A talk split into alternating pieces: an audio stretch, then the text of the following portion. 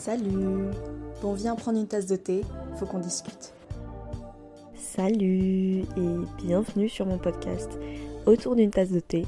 Alors mon intro, je dirais qu'elle est peut-être un peu trop chippie comparée au thème que je vais aborder aujourd'hui, qui sont les ruptures amicales. Je pense qu'on en a tous déjà vécu une plus ou moins marquante dans notre vie et personnellement je dirais que j'en suis une grande habituée et je dis ça genre sans prétention et sans vouloir me vanter parce que euh, c'est pas forcément un événement qui est une partie de plaisir dans notre vie et dont on a plaisir à raconter. Je pense pas du tout même. Que ce soit pour toi ou pour même la personne en face, c'est jamais quelque chose de très agréable. Mais c'est euh, quelque chose qui, qui arrive dans notre vie et je pense que c'est important d'en parler.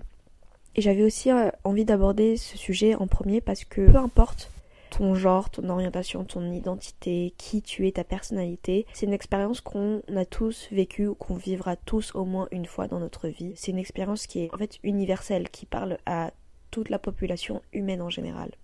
Alors, certes, le mot rupture est très souvent associé à la rupture amoureuse et on pense beaucoup moins à la rupture amicale. Et c'est aussi un, côté que je voulais aborder qui me semble très important parce que selon moi, une rupture amicale peut faire tout autant mal ou même voire plus qu'une rupture amoureuse. Et ce n'est que mon avis, mais je pense qu'on sous-estime extrêmement à quel point une rupture amicale peut impacter quelqu'un. Pourquoi je dis ça? Parce que un ou une amie, c'est généralement quelqu'un à qui tu te confies sur beaucoup de choses, qui va t'accompagner et être là pour toi pendant même par exemple une rupture amoureuse. En fait, même si on aime des personnes à valeur égale, la relation reste différente. Parce que par exemple, même si tu aimes ton petit copain ou ta petite copine sur une valeur similaire ou égale à un de tes amis, la relation reste différente. Tu pourras jamais, il y a des choses que tu pourras jamais dire à ton ami que tu dis à ton mec ou à ta meuf. Et dans mon cas, je me sens plus libre de dire beaucoup plus de choses à des amis qu'à un partenaire.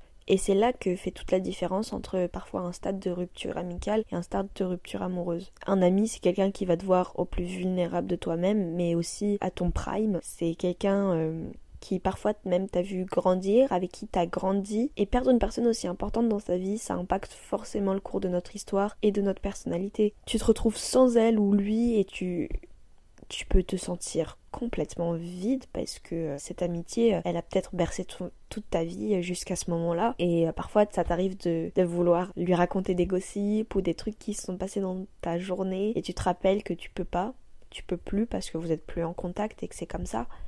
Et j'avais envie de vous raconter quelques-unes de mes de mes expériences en termes de rupture amicale, chacune différente les unes des autres pour vous montrer qu'il y a différents stades de rupture, différents types de rupture, différentes réactions que personnellement moi j'ai eues. Et parler de tout ça et parfois peut-être donner des conseils, donner du soutien je voulais commencer par aborder un côté très paradoxal et typique de notre génération à nous euh, qui vivons et qui grandissons avec des écrans et les réseaux sociaux. Et tout ça, ça impacte en fait d'une certaine façon notre relation avec les autres et le statut de rupture amicale. Parce que pour autant, durant la génération de nos parents et avant que les réseaux sociaux n'existent, quand deux amis s'éloignaient l'un de l'autre sans forcément se disputer ou être en désaccord, la rupture était beaucoup plus claire, nette et précise. Je sais pas si elle faisait plus ou moins mal, mais ce qui est sûr, c'est que quand deux personnes s'éloignaient, parce qu'elles prenaient des chemins différents et qu'elles grandissaient de façon différente, bah, elles ont plus, enfin, elles prenaient plus de nouvelles l'une de l'autre, elles s'envoyaient plus de messages, elles ne s'appelaient plus, elles avaient vraiment plus de contact avec l'autre.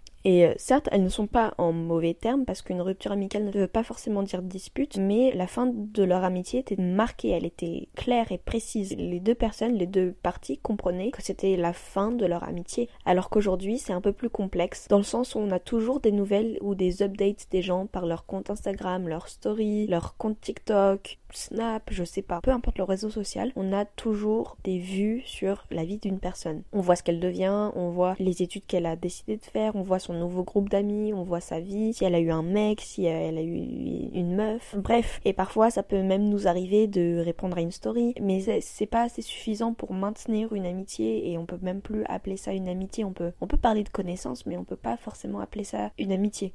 Mais pour autant, il y a toujours ce lien qui est créé et on peut plus vraiment non plus parler de rupture amicale à proprement parler comme nos parents ou nos grands-parents les vivaient. De mon côté, quand j'étais au collège, j'avais un groupe de copines. En fait, on était un trio et on va les appeler euh, une qui s'appelle Sarah et une qui s'appelle Caroline. Et donc en fait, on était le trio, on était inséparables, on, est, on était tout le temps ensemble. Et vraiment, on avait une, amitié très fusionnelle parce que on s'appelait vraiment en fast time tous les soirs, même si on venait de se quitter il y a genre une heure. Et on était vraiment très proches. Et euh, je sais plus exactement quand, je crois que c'est au lycée en fait, euh, quand on, quittait la troisième pour aller en seconde, Caroline, qui elle est partie à, dans un autre pays, à l'étranger, parce que son père qui était militaire s'est fait muter là-bas. Et au début, on continuait à prendre des nouvelles l'une de l'autre, parfois euh, quand elle revenait en France, on essayait de se voir, mais c'était très rare, et au fil du temps, on a arrêté de se parler, on a arrêté de se donner des nouvelles, de, de décider de se revoir, et on est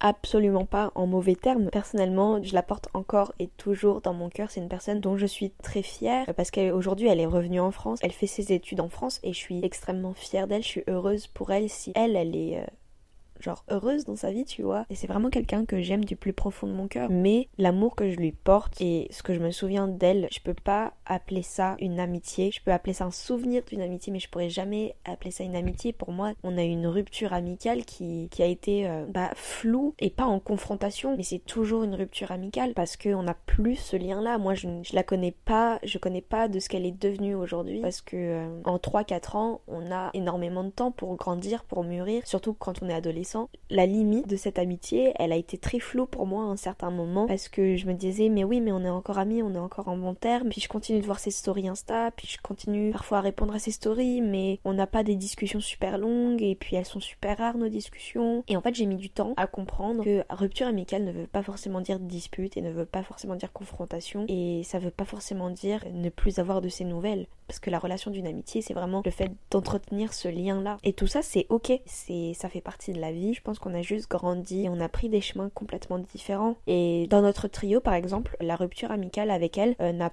pas du tout été violente pour aucune de nous deux, je dirais. Après, je tenais aussi à vous rassurer d'une certaine façon. Dans mon expérience particulière, notre amitié elle a pas tenu parce qu'on n'a pas pris des nouvelles l'une de l'autre et parce que c'était une relation à distance. Mais il faut savoir qu'avec moi, si vous me connaissez dans la vraie vie, vous savez, mais c'est assez compliqué de maintenir une amitié quand on ne se voit plus de façon régulière parce que je pense pas, j'oublie, je pense pas forcément à prendre des nouvelles des gens et c'est un défaut que j'ai et qu'il faudrait peut-être que j'améliore. Dans mon cas en particulier, c'est assez compliqué de maintenir des amitiés à distance, mais c'est juste personnel parce que par exemple dans notre trio, Caroline et Sarah, elles sont encore amies de ce que je sais. Nous, moi, mon chemin s'est séparé de celui de Caroline, mais le chemin de Caroline et de Sarah ne se sont pas séparés, tu vois. Et c'est juste la preuve que par exemple une amitié à distance peut fonctionner. Sinon, en dehors des ruptures amicales floues, on a celles qui font un peu plus mal de mon côté, celles qui sont plus concrètes et où la fin d'une amitié est tracée bah, littéralement à la craie blanche de façon claire et nette avec parfois une confrontation, dans cette catégorie-là, on a deux cas échéants. On a le cas où c'est toi-même, donc c'est moi qui a décidé de mettre fin à cette amitié, et le cas où bah t'as pas forcément choisi et que c'est l'autre qui te l'impose d'une certaine façon, mais c'est comme ça et tu peux tu peux rien faire. Et je trouve ça intéressant et important d'apporter deux points de vue et deux situations différentes. Alors les situations sont quand même différentes, mais c'est toujours des points de vue euh, qui sont importants à avoir pour que chacun des parties comprenne ou peut-être ait une idée de, de ce que l'autre personne ressent et que c'est pas contre une personne en particulier, tu vois. Alors, pour ma part, j'ai vécu les deux cas de figure différents avec une seule et même personne qu'on a prénommée Sarah plutôt. Sarah et moi, on peut dire qu'on a un peu grandi ensemble, la connais depuis que j'ai 9 8, 9 ans, un truc comme ça, plus 9 je dirais. Et on a fait les fins de primaire jusqu'au collège et début lycée ensemble. Donc je dirais qu'on a fait pas mal de chemin ensemble dans notre enfance. Bref, retour aux années collège avec Sarah et Caroline, on était le trio. Mais arrivé en fait à un certain moment, vers la fin de l'année de troisième, mon amitié avec Sarah devenait de moins en moins saine et stable, je dirais, parce que de mon côté, je vivais des problèmes familiaux et personnels très importants et qui me bouffaient toutes mes pensées et mon moral et ma santé aussi. Et elle, de son côté aussi, avait ses propres problèmes familiaux, ses propres problèmes à elle. Et ce qui a fait qu'on avait une amitié compliquée. Euh, notre amitié se basait sur beaucoup plus de moments négatifs que de moments positifs. La plupart de nos discussions, c'était l'une ou l'autre qui se confiait, qui pleurait. Et certes, je trouve que c'est très très très important d'avoir une amie qui est là pour toi dans tes mauvais moments, qui se confie à toi, avec qui tu parles. Mais quand c'est 80% de votre dialogue et que vous passez même plus de temps à vous parler normalement, à rigoler, c'est qu'il y a un petit problème. Et pas forcément un problème avec l'autre personne, mais un problème avec vous-même. Et donc, euh, j'avais décidé à ce moment-là, que notre amitié devenait trop compliquée. Euh, je me souviens de lui avoir envoyé un message. Alors c'est peut-être un peu lâche de ma part de le faire par message, mais je lui avais envoyé euh, des snaps parce qu'à l'époque je parlais que sur Snap et que c'était le réseau social. Mais euh, je lui avais dit que je voulais peut-être qu'on prenne une pause euh, parce que notre amitié devenait compliquée, que pour moi ça devenait euh, pas forcément sain, que j'allais pas bien et que, je pense que j'allais aussi affecter elle son moral et que elle, elle affectait mon moral avec nos problèmes respectifs. Que on pouvait toujours être en bon terme, mais de prendre un peu nos distances. Et peu après, il y a eu le Covid qui est venu et on a eu le premier confinement. Du coup, en fait, on ne s'est pas revu pendant des mois, on ne s'est pas parlé pendant des mois. Et cette première rupture amicale avec elle, euh, de mon point de vue, elle m'a quand même affectée, même si c'est moi qui ai décidé de mettre fin à notre amitié. Parce que Sarah, c'était une amie avec qui j'ai grandi depuis mes 9 ans et qu'on était vraiment genre euh, inséparables. Ça m'a fait un vide en fait. Mais j'avais décidé que pour moi, en tout cas, il était peut-être mieux de faire une pause pour mon bien en tout cas. Et je vais avouer qu'à l'époque, je pensais que ça allait être bien pour elle aussi. Je me rends compte aujourd'hui que c'est un peu condescendant de ma part de dire ce genre de choses parce que qui est-ce que je suis pour savoir qu'est-ce qui est mieux pour une autre personne? Il y a que Sarah qui pouvait décider ce qui était mieux pour elle. Mais je pense que j'ai utilisé cette excuse pour me cacher derrière cette rupture et pour pas culpabiliser. Aujourd'hui, je pense que cette décision, elle a vraiment été prise purement pour mon bien et que j'ai caché euh, derrière une, fausse excuse. Et c'est en fait à partir de ce moment que j'ai commencé à me prioriser, à penser à d'abord à moi et euh, à être un peu euh, égoïste entre guillemets parce que l'égoïsme comme on aime le dire c'est pas du tout péjoratif. Enfin après, l'égoïsme c'est encore un autre sujet que j'ai envie d'aborder dans d'autres épisodes. Donc je vais me taire sur ce côté-là. Mais sinon je pense que c'est aussi très important d'avoir le point de vue de cet ami qui décide de partir et qui impose la rupture parce que moi la première, on est beaucoup à se demander pourquoi on s'éloigne, pourquoi l'autre personne a décidé de mettre frein à une amitié et parfois avoir le point de vue de la personne qui met fin à cette relation, c'est parfois intéressant. Ici, en fait, dans ma situation, c'était pas du tout contre Sarah, et c'était plutôt parce qu'on était toutes les deux à des endroits différents et que ça fonctionnait plus, et qu'on était toutes les deux mal, et que, en fait, notre amitié ne faisait qu'aggraver ça. Mais c'est pas du tout contre sa personne, c'est plutôt un concours de circonstances, on va dire. On peut se rendre compte que la fin d'une amitié, ou quand quelqu'un décide de mettre fin à une amitié, c'est pas forcément contre nous, c'est pas personnel. C'est personnel à elle-même, mais c'est pas personnel à nous. Et en fait, tout cela, ça rejoint parfaitement ma troisième et dernière expérience de rupture amicale, qui est encore une fois toujours avec la même personne, Sarah. En fait, j'ai l'impression de raconter ma vie et, mon amitié avec Sarah, c'est horrible. Enfin bref, mon amitié avec Sarah, elle a été euh, confuse à partir de ce moment-là, euh, en troisième du coup. Parce que beau faire simple, on s'est retrouvés en seconde dans la même classe et on était très peu à se connaître. Et vu qu'on n'était pas du tout en mauvais termes, bah on s'est retrouvés en seconde dans la même classe et on était toutes les deux, on s'est rapprochés de façon euh, indéniable, tu vois. En fait, euh, toute l'année de la seconde, on était le duo de meufs le duo de copines. Et on était tout le temps ensemble. Sauf qu'en fin de seconde, on a commencé à s'éloigner, notre amitié. À partir d'un certain moment, en seconde, elle a commencé à être un peu bizarre. On était très proches, mais en même temps, je pense qu'on n'était pas forcément saines l'une pour l'autre, pour de nombreuses raisons respectives. Euh, moi, je pense que j'ai pas forcément été la meilleure amie du monde. Et durant les grandes vacances d'été, elle a complètement arrêté de me parler, de me donner des nouvelles. Je pense qu'elle passait par une phase très compliquée dans sa vie et qu'elle avait pas forcément besoin de moi en fait à ce moment-là. Et même si j'étais là pour elle, bah elle avait pas envie que je sois là pour elle à ce moment-là. Et c'est ok, c'est pas grave. Elle a fait en fonction d'elle-même et elle a fait ce qui était mieux pour elle. Et euh, c'est le plus important, même si c'était au détriment de, de ce qui est bien aussi pour une autre personne. Enfin, le plus important, c'est qu'elle ait pensé à elle et à sa santé. Enfin, elle, elle a pas vraiment mis de fin claire et nette, même si euh, au bout d'un moment tu comprends en fait que l'amitié elle, elle a pris fin parce qu'elle a juste en fait décidé de ghoster tout le monde, elle s'est désabonnée de tout le monde, elle a arrêté de parler aux gens et elle a supprimé les gens de ses abonnements. En fait, elle a fait du tri et elle a juste décidé de ghoster moi et notre classe de seconde et etc. Et pendant longtemps, euh, j'ai pas compris pourquoi elle avait fait ça et j'ai jamais eu en fait de réelle explication, même si à un moment, je pense que j'aurais pu en avoir, mais euh, j'étais pas prête à les entendre et j'ai simplement accepté le fait que notre amitié prenait fin. Et tout au long de notre amitié, aucune de nous deux n'a été irréprochable, c'est indéniable, que ce soit elle ou moi. Mais c'est ok, on était jeunes, on a grandi et nos chemins devaient se séparer, même si la rupture a été brutale de mon côté, et j'imagine que peut-être pour elle aussi. Et j'ai longtemps retenu une, une rancœur envers elle, envers euh, le fait qu'elle... Euh, j'ai eu l'impression qu'elle m'ait abandonné, qu'elle m'a rejeté. Mais avec plus de temps, en fait, ça s'est apaisé, et je me suis rendu compte que peut-être que notre amitié avait été forcée par un concours de circonstances, en fait, maintenant. À un moment donné, j'ai compris que se forcer à être ami avec des gens, ça ne menait nulle part, tu vois. Et même si on s'entendait bien, on a forcé un lien de proximité parce que on était les seuls à se connaître, on était toutes les deux timides et on savait pas comment réagir face aux autres. J'ai compris que forcer une amitié, ça crée une relation fausse, parfois hypocrite, qui finira toujours par se terminer à un moment ou à un autre. Et dans notre relation à nous, je pense pas qu'elle était euh, hypocrite. Je pense juste qu'elle a été un peu forcée dans certains moments. La dynamique d'une relation, euh, maintenant, euh, après, elle devient biaisée et, malsaine l'une pour l'autre. Et c'est pas parce qu'une relation est malsaine que les deux personnes le sont, que les deux personnes sont toxiques, mais leur relation en elle-même peut l'être. Et je pense sincèrement que les deux parties de cette amitié le ressentent d'une façon ou d'une autre, que ça commence à peser. Mais ces ruptures amicales-là, qu'elles m'ont fait mal, qu'elles m'aient fait mal ou pas, sont toujours des, des expériences dont je suis reconnaissante d'avoir eu.